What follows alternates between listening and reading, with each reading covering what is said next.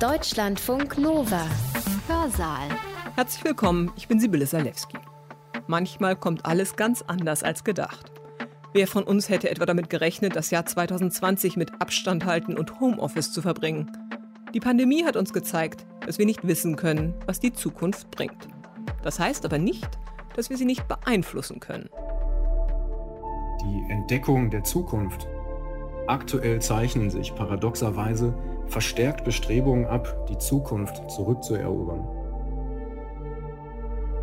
Bewegungen wie Extinction Rebellion und Fridays for Future zeugen von einer neuen Generation junger, zukunftsbewusster Menschen. Die Ablehnung der Zukunft als etwas, das uns schlicht passieren wird. Zukunft passiert nicht zufällig. Bei uns im Hörsaal geht es heute um unser Verhältnis zur Zeit. Wie stehen Vergangenheit, Gegenwart und Zukunft miteinander in Verbindung? Das ist nicht nur eine abstrakte philosophische Frage, sondern auch eine politische. In den 1980er Jahren prägte der Slogan No Future die britische Punkbewegung. In Deutschland gab es die Null-Bock-Generation. Heute sieht das ganz anders aus. Extinction Rebellion und Fridays for Future wollen deutlich machen, wie düster unsere Zukunft aussieht, wenn wir nichts tun. Dieses Wenn wir nichts tun ist dabei ganz entscheidend. Es liegt an uns, wie unsere Zukunft aussehen wird. Marc Schmidt ist Anglist und Kulturwissenschaftler an der Technischen Universität Dortmund. Zu seinen Forschungsschwerpunkten gehören britische Gegenwartsliteratur und Kultur, Film und Critical Whiteness. In seinem Vortrag erzählt er, wie unser Verhältnis zu Vergangenheit und Zukunft sich im Laufe der Zeit verändert hat und wie in den Kulturwissenschaften heute über Zukunft nachgedacht wird. Mark Schmidts Vortrag hat den Titel The Shape of Things to Come gegen hegemoniale Zukünfte und die Möglichkeiten der Cultural Studies. Er hat ihn am 16. Juni 2020 online gehalten im Rahmen der Reihe Carte Blanche, die vom Kulturwissenschaftlichen Institut Essen veranstaltet wird. Ich wünsche euch viel Spaß beim Zuhören. In seinem Buch After the Future erklärt der italienische Kulturkritiker Franco Bifo Berardi die Zukunft für abgeschafft. Während das 20. Jahrhundert zunächst als das Jahrhundert begonnen habe, das dem kapitalistischen Glauben an Fortschritt und Zukunft verpflichtet gewesen sei, habe sich um die Jahrtausendwende und im Laufe des frühen 21. Jahrhunderts der Slogan der britischen Punkbewegung No Future konkretisiert. Die Dystopie, so Berardi, habe die Utopie abgelöst. Ähnlich urteilten zu Beginn des 21. Jahrhunderts Autorinnen und Autoren wie Mark Fisher in seinem Buch Capitalist Realism. Das Postulat der Thatcher-Ära, There is no alternative, habe sich bewahrheitet und der Kapitalismus habe sich allen Krisen zum Trotz in der Zeit des Neoliberalismus von einer Wirtschaftsform zu einer alle Bereiche des kulturellen und gesellschaftlichen Lebens durchdringenden hegemonialen Form entwickelt. Und dennoch, aktuell zeichnen sich paradoxerweise gerade vor dem Hintergrund der letzten Finanzkrise und einer in Politik und Öffentlichkeit stark gewachsenen Aufmerksamkeit für die verheerenden Konsequenzen der Klimakrise verstärkt Bestrebungen ab, die Zukunft zurückzuerobern. Nick Sneezek und Alex Williams erfinden eine neue postkapitalistische Arbeitswelt in ihrem Buch Inventing the Future.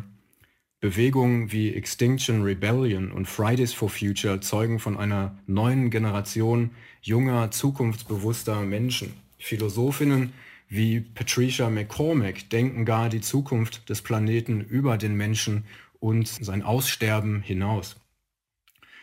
Ganz nach dem Motto des Kulturtheoretikers Stuart Hall, Hegemony is never forever, zeichnen sich dezidiert plurale Zukunftsentwürfe ab. Ich folge daher dabei Jennifer Gidley, indem ich dezidiert von Zukünften im Plural spreche. Auch jenseits des rein akademischen Diskurses zeigt sich aktuell ein gesellschaftsweites neues Verständnis von Zukunft, man denke an die Eröffnung des Futuriums, des Hauses der Zukünfte in Berlin, die Arbeiten Harald Welzers, nicht zuletzt in der von ihm programmatisch betitelten Zeitschrift Futur 2. Es scheint so, als wolle mit aller Macht die von Berardi und Fischer konstatierte Lähmung überwunden und die Zukunft zurückerobert werden. Ich möchte im Folgenden darlegen, inwiefern die Cultural Studies einen Beitrag dazu leisten können, mit den gegenwärtigen Umbrüchen im Zukunftsverständnis kritisch umzugehen. Ich möchte der Frage nachgehen, inwiefern die Cultural Studies mit den Herausforderungen des Zukunftsdenkens umgehen können und dazu möchte ich im Folgenden einige Begriffe und Denkfiguren klären, den der Gegenhegemonie, den der Archäologie, der auch in dem Titel meines Habil-Projekts vorkommt, und damit zusammenhängt das Verhältnis von Vergangenheit und Zukunft. Wir haben es, so meine These für heute, mit einer Futurisierung der Vergangenheit zu tun. Diese Futurisierung der Vergangenheit beschäftigt kulturelle Akteure in verschiedenen Bereichen. Ich möchte diese Futurisierung der Vergangenheit aber nicht als sozusagen ein Retro-Phänomen begriffen werden, aber das wird sich in den späteren Ausführungen noch klären. Im Umgang damit lässt sich beobachten, was ich als archäologische Kulturtechnik beschreibe. Diese Archäologie wird an der Schnittstelle von ästhetischer Produktion und kulturwissenschaftlicher Arbeit betrieben. Ich werde auf diese Begriffe im Folgenden näher eingehen. Dazu skizziere ich einige Entwicklungen in den Cultural Studies und dann zwei Beispiele futurisierter Vergangenheit. Die Bewegung der Diggers, einer radikalen Gruppe aus der Zeit des englischen Bürgerkriegs im 17. Jahrhundert, und die Spuren, die sie in der gegenwärtigen britischen Kultur hinterlassen haben. Als zweites Beispiel widme ich mich dem Afrofuturismus und John Akomfras Essayfilm The Last Angel of History von 1996. Der Titel meines Vortrags, The Shape of Things to Come, ist H.G. Wells gleichnamigen futuristischen Roman entlehnt, 1933 erschienen. Wells war neben seiner Karriere als Autor von Science-Fiction-Klassikern wie The Time Machine, The Island of Dr. Moreau und The War of the Worlds auch ein Futurologe, der sich um die Jahrhundertwende mit Blick auf das anbrechende 20. Jahrhundert um eine Theoretisierung von Zukunftsprognosen bemühte, die sich in seinem 1902 erschienenen Buch Anticipations und der kurz darauf ebenfalls in Buchform erschienenen Vorlesung The Discovery of the Future niederschlug. Zu dieser Zeit schien Wells von dem von ihm beobachteten technologischen und wissenschaftlichen Fortschritt geradezu beflügelt. Bevor der Erste Weltkrieg auch bei Wells für einige Ernüchterung sorgen sollte, traf für ihn das zu, was Franco Berardi für das 20. Jahrhundert festgestellt hat. Es sei das Jahrhundert, das voller Zuversicht und Vertrauen in die Zukunft war. The Discovery of the Future nimmt gewissermaßen die heutige Zukunftsforschung ebenso vorweg wie die Theorien des Historikers Reinhard Koselleck, dessen Idee der vergangenen Zukunft zentral ist für meine folgenden Beobachtungen. Wells argumentiert, dass sich der gesellschaftliche, wissenschaftliche und technologische Fortschritt wesentlich daran festmachen ließe, welches Verhältnis man zur eigenen Gegenwart habe. Er unterscheidet zwei Typen von Menschen, die Mehrheit neige dazu, die eigene Gegenwart primär über ein Verhältnis zur Vergangenheit zu interpretieren. Dass diese Einstellung mehrheitlich bestimmend sei, liege an dem Missverständnis, dass man die Vergangenheit zuverlässiger kennen oder wissen könne als die Zukunft. Demgegenüber stünde diejenige Gruppe, die in ihrer Gegenwart das Potenzial für die Zukunft sehen und erkennen dass das Studium des Zukünftigen bzw. der Wahrscheinlichkeit zukünftiger Szenarien ebenso von der Evaluierung von Fakten abhängt wie das Studium der Geschichte. Wells Argumentation hängt wesentlich an einer Kritik der unreflektierten Geschichtsgläubigkeit.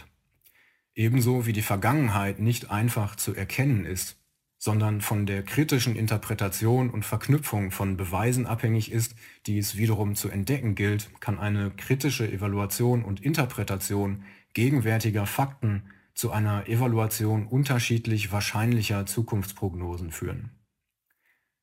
Wells sieht in dieser stetig zu verbessernden Fähigkeit zur Zukunftsprognose die Herausforderungen seiner Zeit die Entdeckung der Zukunft ist das Projekt des anbrechenden 20. Jahrhunderts.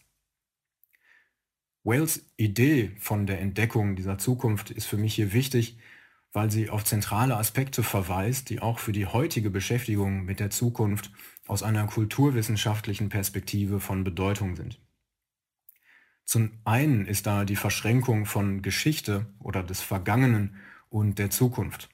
Zukunft passiert nicht zufällig, sie geschieht auch nicht schicksalhaft. Es finden sich in der Gegenwart und auch der Vergangenheit schon immer Spuren des Zukünftigen, die es zu entdecken gilt. Die Beispiele, die ich gleich im Folgenden näher betrachten werde, führen genau dies vor. Wie Wells entdecken sie das Zukünftige in dem, was ich einen archäologischen Akt nenne. Wells hat nach der Veröffentlichung seiner Studien seine Zukunftsprognosen immer wieder neu überarbeitet, nicht zuletzt aufgrund der einschneidenden Erfahrung des Ersten Weltkriegs. In seinem Versuch, ein Denkmodell zu etablieren, das die Zukunft ähnlich der Geschichte untersuchbar macht, nahm er die heutige Zukunftsforschung in gewisser Hinsicht vorweg.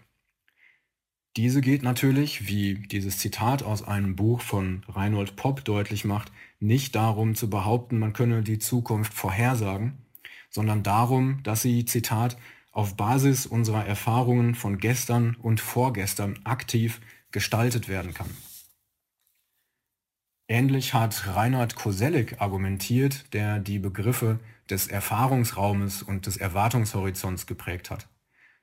Koselleck argumentiert, dass man in der Erforschung der Geschichte seine Erkenntnisse bezüglich der eigenen Gegenwart immer wieder auf einen sich stetig erweiternden Erfahrungsraum abstimmen muss.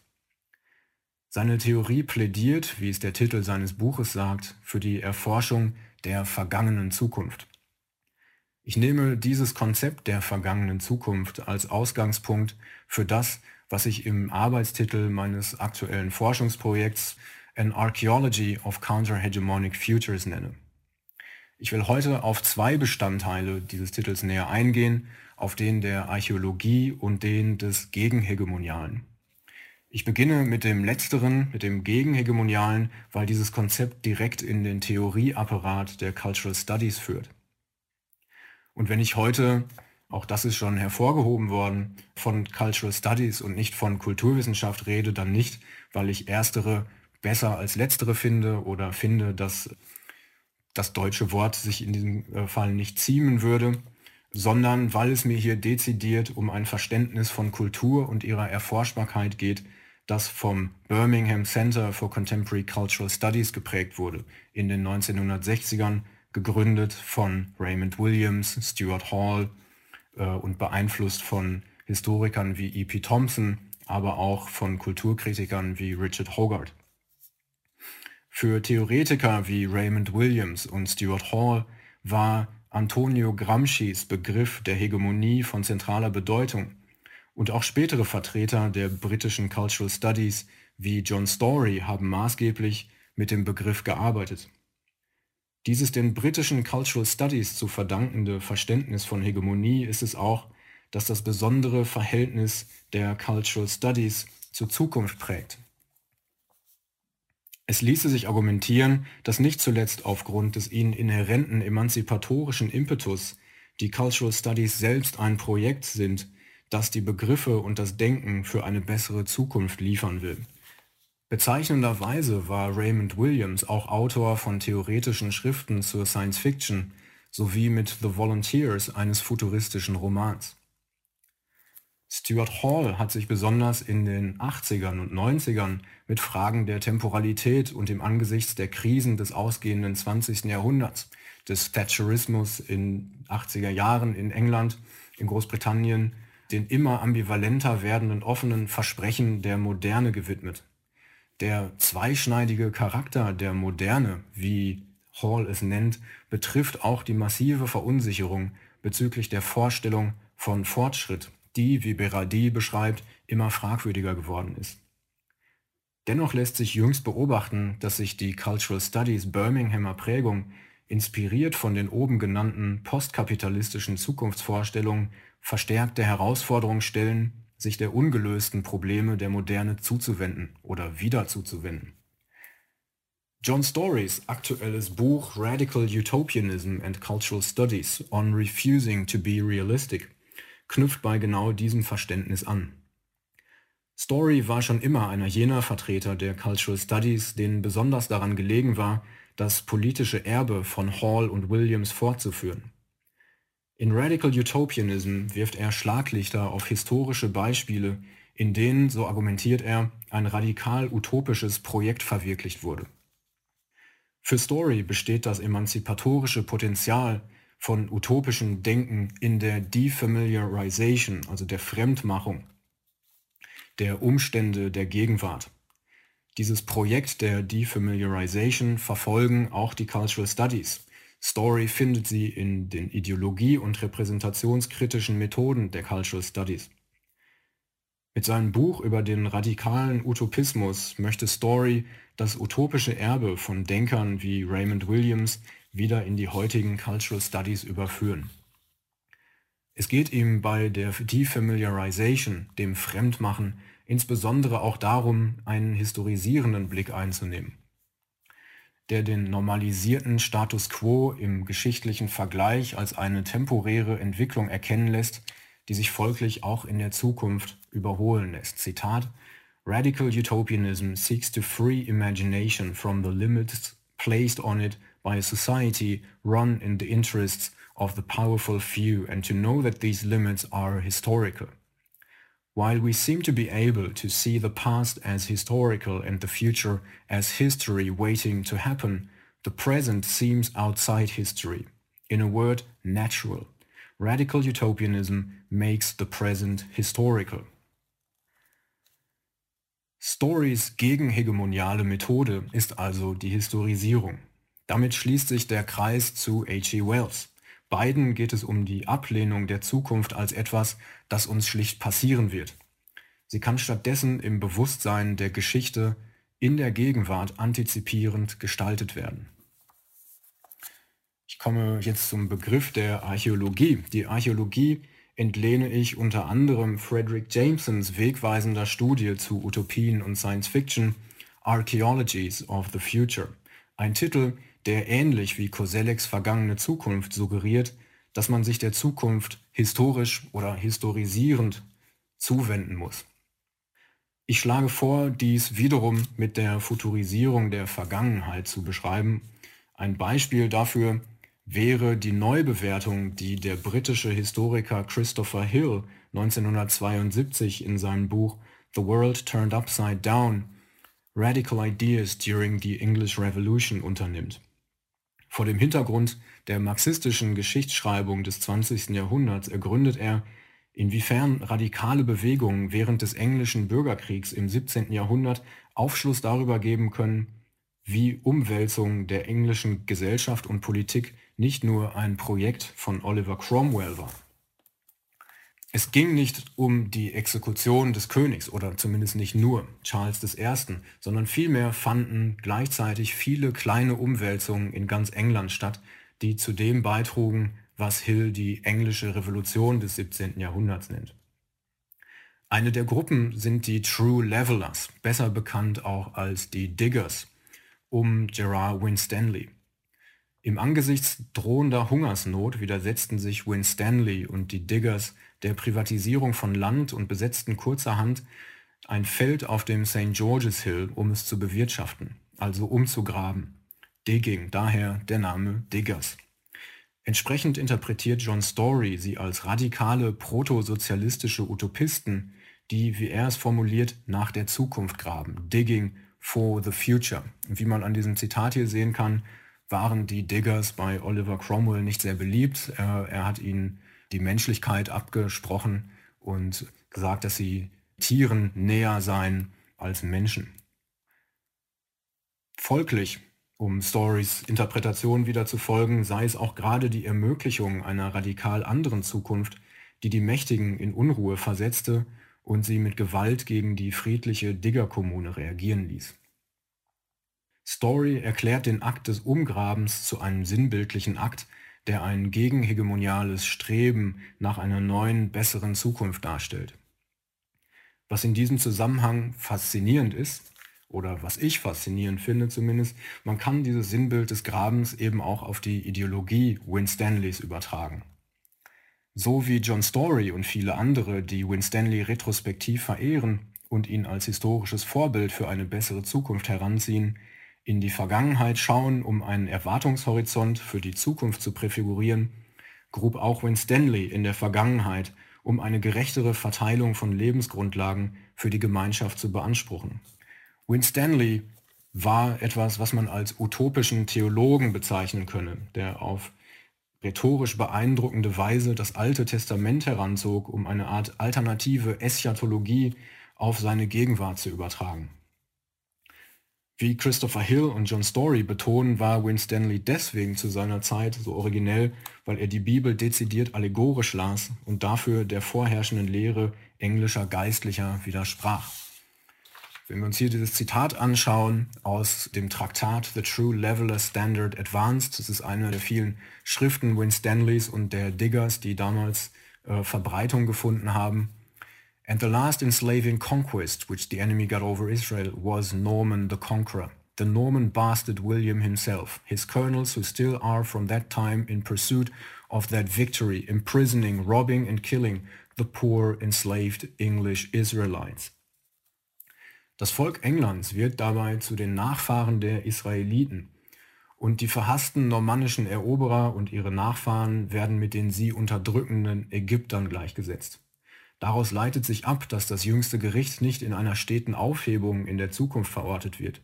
Das Paradies muss im Hier und Jetzt gelebt werden. Diese Lehre ist zu dieser Zeit skandalös und so verwundert es nicht, dass gegen die Diggers nicht nur grobe körperliche Gewalt eingesetzt wurde, sondern auch ein Prediger abgestellt wurde, der Winstanleys Schriften vehement widersprechen sollte. Festzuhalten ist, dass bereits Winstanley selbst eine ähnliche Futurisierung der Vergangenheit, die vermeintlich alttestamentarisch dokumentierte sowie die der Geschichte Englands praktiziert hat, wie es seine späteren Verehrer im 20. und 21. Jahrhundert, einschließlich John Story, mit ihm tun sollten. Die hier so zentrale Trope des Grabens und Zutageförderns, Digging and Unearthing, also die Archäologie der Zukunft, hat dabei auch eine hantologische Komponente, um ein Konzept von Jacques Derrida und Mark Fisher zu bemühen. Das Vergangene, das man zutage fördert, kann die Gegenwart heimsuchen. Gleichzeitig, wie Mark Fisher betont, kann Hantologie oder Hauntology aber auch etwas bedeuten, das noch nicht geschehen ist, aber bereits im virtuellen, im scheinbaren wirkmächtig ist, sich ankündigt. Der Künstler Paul Watson hat dies in seiner Serie von Kohlezeichnungen mit dem Titel England's Dark Dreaming, a series of drawings on the subject of the matter of England and the world turned upside down aus dem Jahr 2018 ergründet. Bereits der parodistisch anmutende Titel zeigt in seiner Typografie und Wortwahl, dass es sich ähnlich wie bei den historischen Schriften Winstanleys um Artefakte aus dem 17. Jahrhundert handeln soll. Watson zieht explizit die Zeit des englischen Bürgerkriegs und der Diggers heran, um Analogien zum heutigen Großbritannien und dem Brexit zu ziehen. Wie David Southwell in seinem Vorwort bemerkt, bedient Watson sich dabei der Ideen des britischen Folk Horror, also eines Modus des Gothic, der sich auf britische Folklore bezieht. Das Graben, so Southwell, sei eine der zentralen Tropen des Folk Horror, etwa wenn in dem Film The Blood on Satan's Claw von 1971 ein Pflug die Überreste eines teuflischen Wesens zutage fördert, ein unheimliches Relikt aus einer unbewussten Vergangenheit, das seine zerstörerische Wirkung in der fragilen Gesellschaft der Gegenwart entfaltet. Watson ergründet mit seinen unheimlichen Zeichnungen genau dieses Terrain, auf dem eine vermeintlich aufgeklärte Gegenwart auf die Residuen einer voraufklärerischen Vergangenheit stößt. Ancient Myths, vorzeitliche Mythen, können in diesem Akt genauso entdeckt werden wie Future Legends, die Legenden der Zukunft. Watsons Kunst ist für meine Beobachtung von besonderer Bedeutung, da für ihn der Aspekt der Archäologie zentral ist. In seinen Zeichnungen interpretiert er archäologische Erkenntnisse über die Vergangenheit der britischen Insel neu, um sie in Kontrast mit nationalistischen Identitäts- und Geschichtskonzepten zu setzen, die ihrerseits die Deutungshoheit über die Vergangenheit für sich reklamieren. Dies zeigt sich in der ersten Zeichnung des Zyklus The Beginning, die, wie Watson schreibt, ein distorted echo des Long Man of Wilmington sein soll, einer Kreideformation in Sussex und vermeintlich eine der ersten Darstellungen der menschlichen Gestalt in der Menschheitsgeschichte. Wie Watson jedoch betont, haben jüngste archäologische Untersuchungen dies widerlegt und datieren die Formation auf das 16. bis 17. Jahrhundert. Watson verhandelt hier also das neu, was er die Myth Landscape Englands nennt, die Mythenlandschaft der Nation. Seine Zeichnungen selbst werden dabei zu einer archäologischen Untersuchung. Archaische Figuren treffen dabei auf Artefakte aus unserer Gegenwart, die Pointe von Watsons Bilderzyklus ist ebenfalls archäologisch. Im Kontrast zu Vorstellungen weißer britischer Nationalisten stellt er das Memory of the Land als eine dunkelhäutige Frau dar, basierend auf aktuellen Erkenntnissen, dass der sogenannte Cheddar Man, das älteste mesolithische Fossil eines menschlichen Skeletts auf den britischen Inseln, möglicherweise dunkelhäutig oder schwarz gewesen sein muss dieser dunkelhäutige Mensch wird in ironischen Kontrast gesetzt mit dem mythisierenden Namen für England, Albion, was oft als Whiteland, Weißland übersetzt wird. Man denke an die Kreidefelsen an der Küste Dovers. Watsons künstlerische Archäologie der Zukunft wird so zu einer Intervention in rassistische und nationalistische Stereotype und Vergangenheitsverklärung. Mythos und Folklore werden gegen sich selbst gewendet, um so einen neuen Erfahrungshorizont für die Zukunft zu gestalten. Der britisch-ghanaische Regisseur John Akomfra ist seit den 80er Jahren als visueller Künstler aktiv und hat zusammen mit dem Black Audio Film Collective maßgeblich zu einer künstlerischen Auseinandersetzung mit afro-britischer und allgemeiner Migrationsgeschichte Großbritanniens beigetragen. Er ist zudem dem Projekt der Cultural Studies auf besondere Weise verbunden. Kurz vor Stuart Halls Tod im Jahr 2014 widmete Okomfra seinem intellektuellen Idol die Videoinstallation The Unfinished Conversation in der Londoner Tate Gallery sowie den Film The Stuart Hall Project. Für Okomfra ist der Essay-Film eine Möglichkeit, aus narrativen zeitlicher Linearität auszubrechen und visuelle Archive neu zu verhandeln. Paradigmatisch wird dies in seinem ersten Film Hansworth Songs auf den Punkt gebracht. Der Film dokumentiert die rassistischen und antirassistischen Proteste im Großbritannien der 80er Jahre. Als eine schwarze Anwohnerin von einer weißen Reporterin, die auf Sensation und Spektakel hofft, gefragt wird, ob sie jemanden der Aufständischen kenne und ob sie Geschichten zu den Riots erzählen könne, antwortet diese, There are no stories in the riots, only the ghosts of other stories. Die Aufstände werden so deutbar als Eruptionen des Vergangenen, das die Gegenwart heimsucht und zugleich die Zukunft präfiguriert. Diese kaum unaufhebbare Verschränkung von Zeitebenen sind auch das zentrale Thema des Afrofuturismus, einer losen konzeptuellen Beschreibung unterschiedlichster Kunst- und Denkrichtungen, die sich historisch und eben futuristisch mit der afrikanischen Diaspora beschäftigen. Dem Afrofuturismus hat sich Akomfra in seinem 1996 erschienenen und erstaunlicherweise vom ZDF mitproduzierten und erst ausgestrahlten Film The Last Angel of History gewidmet. The Last Angel of History ist eine Mischung aus Dokumentar- und Essayfilm, der neben Interviews mit Künstlerinnen, Künstlern, Denkern, Denkerinnen die Geschichte des sogenannten Data Thieves erzählt, einem Reisenden aus der Zukunft, etwa aus dem Jahr 2130, der in der Geschichte zurückreist, um Spuren afrofuturistischer Technologien und Kulturpraktiken zu ergründen. Ausgangspunkt ist das Jahr 1930, in dem der Bluesmusiker Robert Johnson bekanntlich an einer Wegkreuzung dem Teufel seine Seele verkauft haben soll, um eben jene Musik spielen zu können, die die Grundlage für Soul, Jazz, Hip-Hop und RB bilden sollte. Der Data Thief will hier mit seiner archäologischen Arbeit beginnen, um den Blues als Secret Black Technology zu ergründen. Seine Prämisse dabei ist, if you can make an archaeological dig into this crossroads, you can find fragments, techno-fossils. And if you can put those fragments together, you have a code. Crack that code and you have a key to the future. Wie der Künstler Daniel Kojo Schrade im Gespräch mit Henriette Gunkel erklärt, ist eine der zentralen Strategien afrofuturistischer Kunst und Forschung die Rekontextualisierung von ausgegrabenen Archivfunden mit dem Ziel, Zukunft und Vergangenheit zusammenzuführen. Zitat, The idea of digging the future out of the archive has been around for a while but continues to be an extremely relevant strategy. There is still a lot of material to dig out and to recontextualize.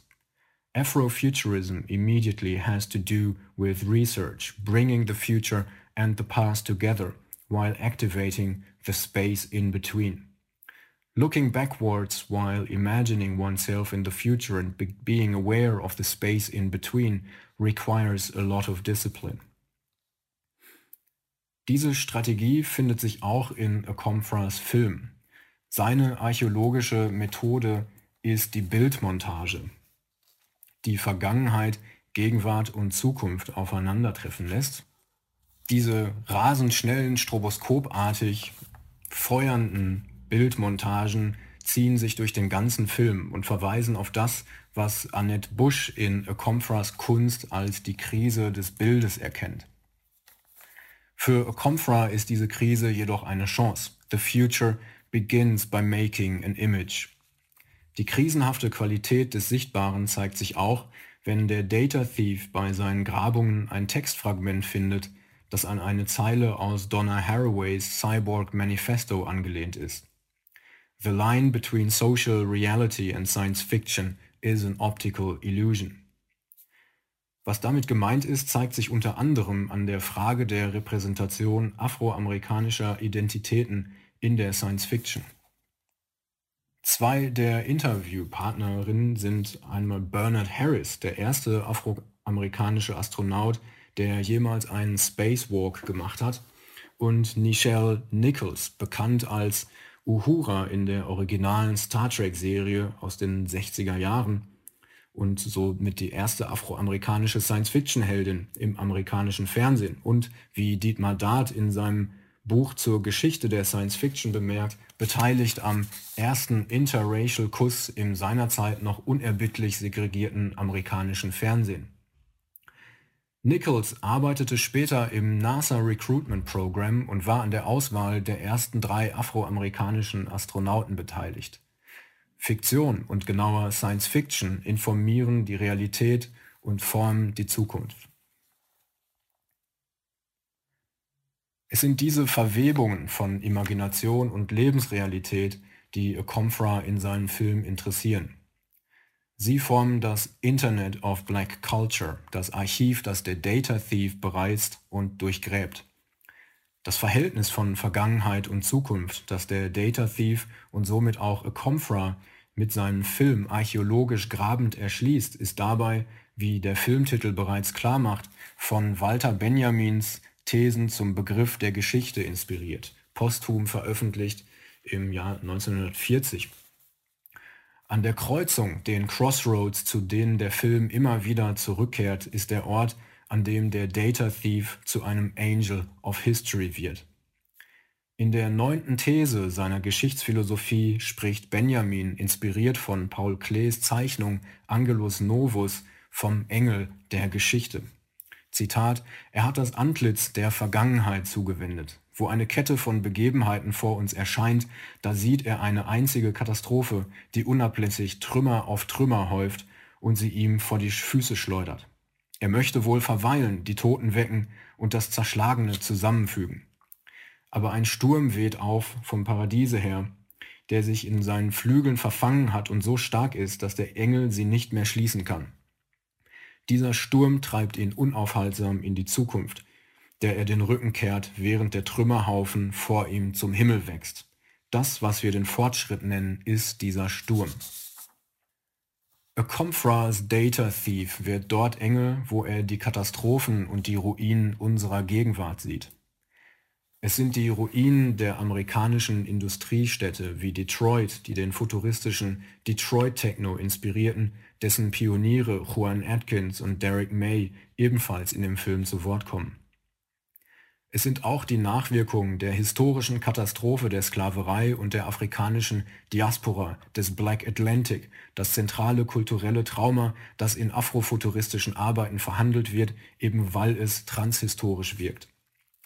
Der Data Thief als Engel der Geschichte fügt die gefundenen Techno-Fragments zusammen, so wie Benjamins Engel das Zerschlagene zusammenfügen möchte. Er steht dabei zwischen dem Africa as a lost continent of the past and Africa as an alien future. Okomfras Futurisierung der Vergangenheit, seine Archäologie der Zukunft, mag dem utopischen Streben der Digger und der künstlerischen Verarbeitung Paul Watsons in dem gemeinsamen Bild des Grabens und Zutageförderns ähnlich sein. Doch die Geschichte der afrikanischen Diaspora und auch der aus Walter Benjamins Thesen übernommene skeptische Blick machen seine Auseinandersetzung mit afrofuturistischen Strömungen ambivalenter. Es mag zwar ein Sturm des Fortschritts wehen, aber es kann von einer geradlinigen Eschatologie keine Rede sein. Die Zukunft, die Comfras Film zeigt, ist bereits sepia getränkt, wie es üblicherweise Archivbildern aus der Vergangenheit vorbehalten ist. Unsere Gegenwart erscheint postapokalyptisch und die montierten Bilder aus der Vergangenheit erscheinen in einem kalten, futuristischen Blau. Die Vergangenheit lässt sich nicht abschütteln und trägt zugleich Spuren der Zukunft in sich. Dies kommt prägnant in Greg Tates Beobachtung zum Ausdruck, die Technik des Sampling in der elektronischen Musik repräsentiere ein Digitized Slave Memory collapsing all eras of black music into one chip. Folglich beschäftigt sich der Data Thief auch mit Sampling, Geräten, Synthesizern und so weiter. Was die Cultural Studies in Auseinandersetzung mit dieser Art von futurisierter Vergangenheit und archäologischer Arbeit leisten kann, ist das in Frage zu stellen, was Elizabeth Freeman Chrononormativity nennt. Die vorgestellten Beispiele verweisen auf heterogene, gegenhegemoniale Zeiterfahrungen, die je nach kultureller Gruppe fundamental verschieden sein können und entsprechend unterschiedliche Zukunftsvorstellungen zeitigen. Paul Watsons und John Okomfras Arbeiten sind dabei gekennzeichnet von einer Mischung von Praktiken. Weder Watsons Zeichnungen noch Okomfras Film sind bloß Kunstwerke. Die Praxis der Archäologie der Zukunft, die beiden gemeinsam ist, hat einen wissenschaftlich-epistemologischen Erkenntnisgewinn zum Ziel, der über das rein künstlerische hinausgeht. In Acomfras Film wird das besonders deutlich an der Vermischung von konventionellen dokumentarischen Techniken, die sich mit der fiktiven Storyline um den Data Thief vermischen. Gleichzeitig entfalten Ton und Bild unabhängig davon zusätzliche metadiskursive Bedeutungsebenen, die sich mit dem Dokumentarischen überkreuzen. Die beiden Beispiele funktionieren so, wie Dietmar Dart in seinem Buch Nie-Geschichte das Science-Fiction-Genre beschreibt, als eine Kunst- und Denkmaschine, ein Apparat also, der eben nicht nur Kunst oder nur wissenschaftliche Untersuchung oder nur philosophische Abhandlung ist. Was können die Cultural Studies von diesen beiden Beispielen lernen? So löblich John Storys Optimismus bezüglich des radikal-utopischen Potenzials der Cultural Studies auch ist, sind solche Ansätze oft dort unbefriedigend, wo sie sich allzu schnell einem fast schon teleologischen Narrativ verschreiben. Die Vorstellung von der beschworenen postkapitalistischen Wende läuft Gefahr, eben jene totalisierende hegemoniale Zeiterfahrung zu reproduzieren, wenn auch unter anderen Vorzeichen, die dem Kapitalismus vorgeworfen wird. Dabei müsste die Aufgabe zunächst darin bestehen, die verschiedenen heterogenen Zeit-, Geschichts- und Zukunftserfahrungen sichtbar zu machen, die bisher von eben solchen totalisierenden und vermeintlich homogenen Zeiterfahrungen ausgeschlossen sind. Es geht also darum, die Cultural Studies dazu zu nutzen, diese anderen Zukünfte dort zu entdecken, und in einen Erwartungshorizont zu inkorporieren, wo sie sich schon als fossilienhafte Spuren abzeichnen. Vielen Dank. Den Applaus, der an dieser Stelle normalerweise kommt, den müsst ihr euch dazu denken.